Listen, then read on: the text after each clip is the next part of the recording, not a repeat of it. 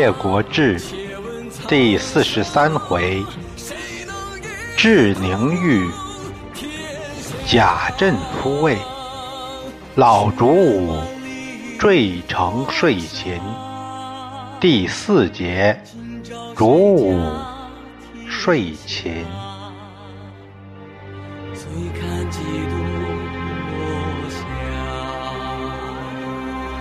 泪洒谁家铠甲？你兵我马，女子写信，修我兵家。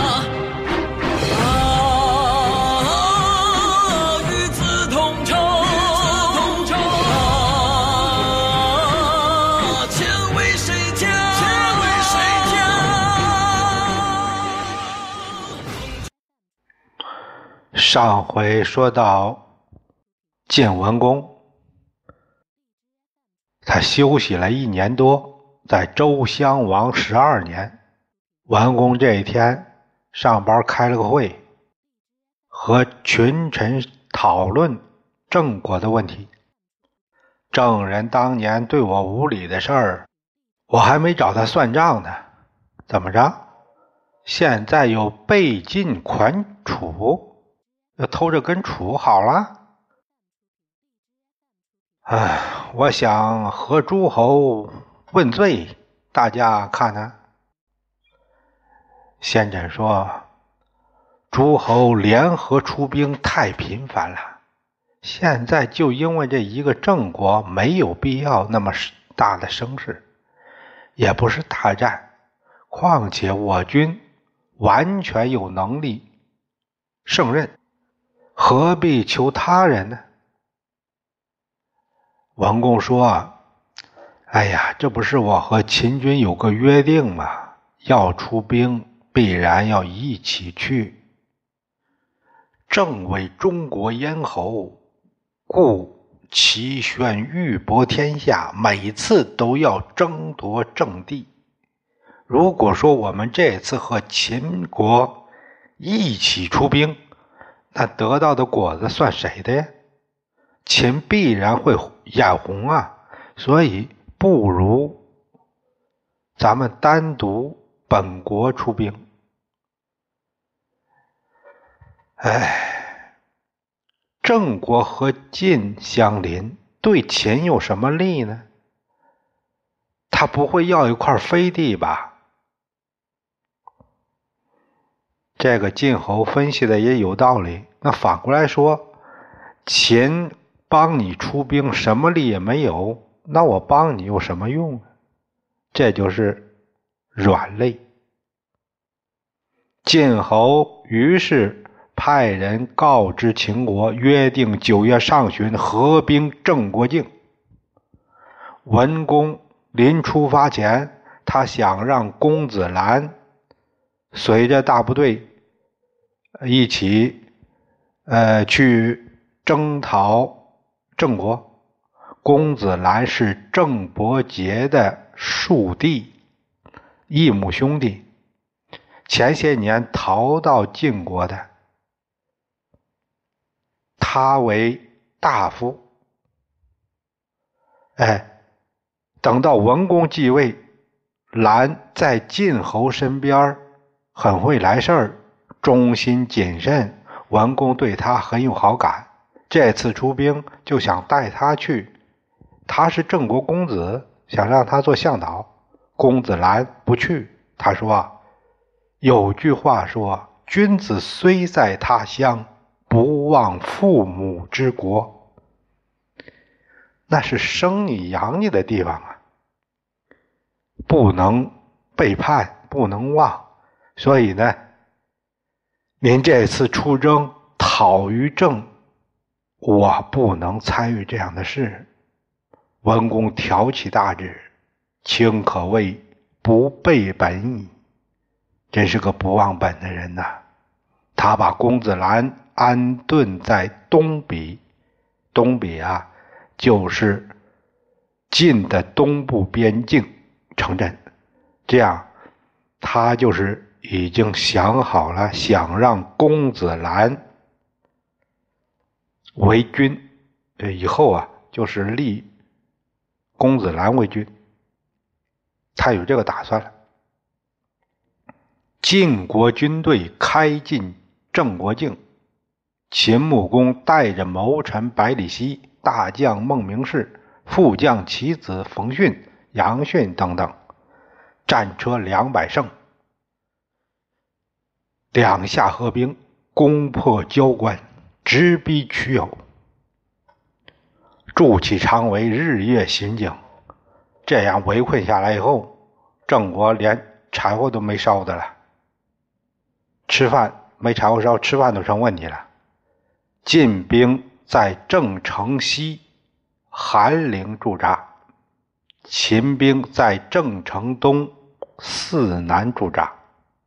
郑文公手足无措，不知怎么办好了。大夫舒詹说：“秦晋合兵，其势甚锐，这这个势力很大，不能硬拼。”我们找个舌辩之士网睡秦宫，要是能让秦退兵，只剩下晋，那就不可怕了。谁可枉睡秦宫者？哎，谁去合适呢？易之湖可以。就这样，易之湖被召来了。易之湖来了以后，他说：“我，哎呀，我不行。”我完不成这个使命，我推荐一个人吧。这位可是一位口悬河汉、舌要山岳之士，只是他岁数大了，没再任用。主公如果给他加官进爵，让他去睡秦，不怕秦公不听啊？郑伯就问：“哎，这个人谁呀？”考城人。姓竹名武，年过七十，一直是个羽正。羽正是什么官啊？养马的长官，相当于弼马温。三代了，一直是这个职位。主公家里而遣之，您得给他升官，让他去。郑伯现在是没招了，有根草。就认为能救命，他召主武入朝，再看主武须眉尽白，佝偻过身子，啊，步履蹒跚，左右一看都感觉有点好笑。哎，这这糟老头找了个这糟老头还把他当神了。主武拜见郑伯，主公，您召老臣何事？一直胡说您舌辩过人，我想让您去说秦，说退秦师。如果能做到，寡人将与子共国。郑伯这回下了本了，许下大愿。你要是能把秦师给退了，郑国咱俩一一人一半行吗？臣学书才拙，年轻的时候还没能立尺寸之功呢，就别说现在这样了。现在我说话都喘，走路都走不动了，人家怎么能听进我的话呢？你们家三世市政一直没有重用，嘿，这是我的错。呃，我现在封你为亚卿。您就多受累，为寡人去一趟吧。从养马退休人员一下子成了副总理，不知道这连胜多少级。一只狐在一旁，他说：“大丈夫老不遇时都是命啊！现在主公知先生之才而用之，先生就不要推辞了。”于是主武受命而出。这一阵子，秦晋两国围城相当紧张，郑都岌岌可危呀。主武知道秦东晋西两边各自为战，协调性不好。这天夜里，让兵士把自己用绳子从东门掉下来了。哎，着地之后，他直奔秦寨，守将不让见，也不让进去。朱武连说话的机会都没有，他在营外放声大哭。这来了个闹事儿的，没办法，盈利把他捆起来，禀告穆公。穆公见了他，就问：“你是谁呀？”“啊，我是正大夫主武。”“你为什么在我这哭呢？”“哎，我哭正要亡国了。”“哈哈，正亡国了，郑亡国了，你还有机会在这儿哭吗？”“哎。”我哭郑王也是在哭秦呐，郑王不足惜，秦王才是不该呀。穆公一听怒了，什么玩意儿？我秦国有可惜什么呀？啊？我秦有什么可惜的呢？胡说八道，给我斩了！主武面无惧色。叠着两个指头，指东画西，说出一段利害关系。这正是说时时汉揭开眼，道破泥人也点头。红日朝升能夜出，黄河东逝可西流。你说能不能讲吧？主武这张嘴真了不得。他说呀：“秦晋合兵临郑，郑亡国那是早晚的事儿，没什么悬念。”如果说郑王对秦有利，那我什么话也不说。关键是不单无益，而且有损。君侯，您为什么要劳师费财替别人拉套呢？穆公对秦无益有损相当感兴趣，那你就给我分析分析吧。主武说：“您看呢，郑在晋的。”东界，秦在晋的西界，东西相距千里之遥。秦东有晋，南有周。您能越过周晋，得到郑的土地吗？这对您来说就是一块飞地呀！哎，那时候没“飞地”这个词儿，但是。一个意思，就是没办法管辖和自己的边界不接壤，所以郑王寸土都归晋所有。您自己能得到什么呢？再说了，秦晋两国是邻邦，势力相当，晋强那就秦弱。为别人兼并土地，把自己搞得成了弱势，有头脑的人怎么可能干这事儿呢？况且当初晋惠公曾以河外五城许诺给君侯，随后就翻脸赖账了。您这也不是不知道，君侯对晋的恩惠可以说是累世之之惠呀，好几代相助了。又怎么样呢？您得到他分毫回报了吗？晋侯自复国以来增兵设将，您看看他天天都在做什么呢？以兼并为强。今天拓地于东，正不日而亡；明日必然会惦记拓地于西，这就是秦的隐患呐，君侯。没有听说介于伐国的事吗？这事儿才多久啊？于君助晋灭国，反过来晋回师灭于，于公不至，助晋自灭，这个教训不应该吸取吗？君侯，您对晋的施恩，人家还不领情。再者，更有难以预测的危机。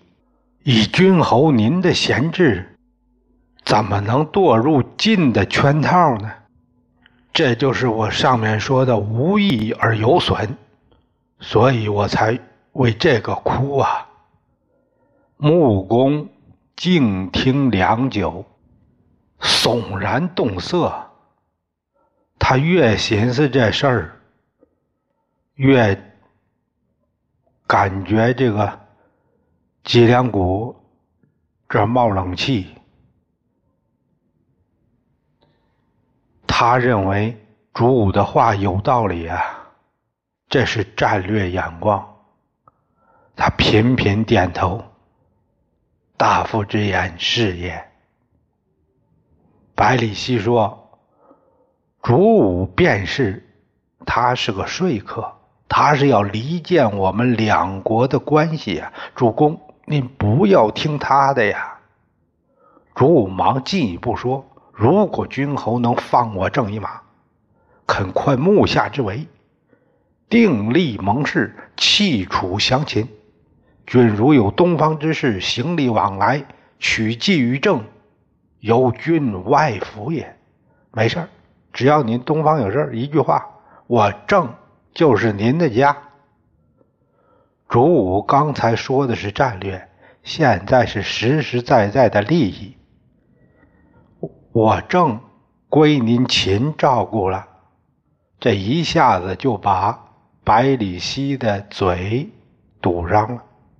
穆公大悦，当然高兴了，攻了半天，正归了秦了，哈 哈于是和朱武歃血为盟，这就算是同盟了。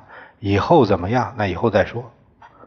秦不单不再公正，反而让其子冯逊、杨逊三将留两千人帮助郑戍守，承认。成了人家的戍守部队了，也没给晋打招呼，这也没法递话，怎么说呀？穆公自己悄悄班师回去了，早有探计报告给晋文公，晋文公大怒，谁不恼啊？就说给我帮忙怎么着？自己偷吃了个饱啊！呸！胡衍在一旁也气得不得了，他请求文公下令追击秦师。谁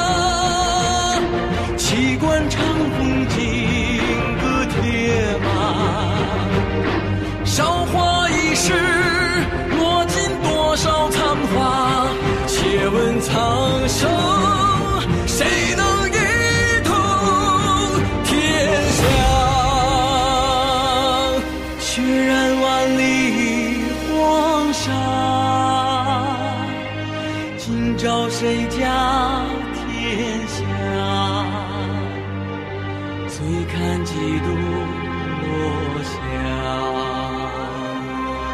泪洒谁家铠甲？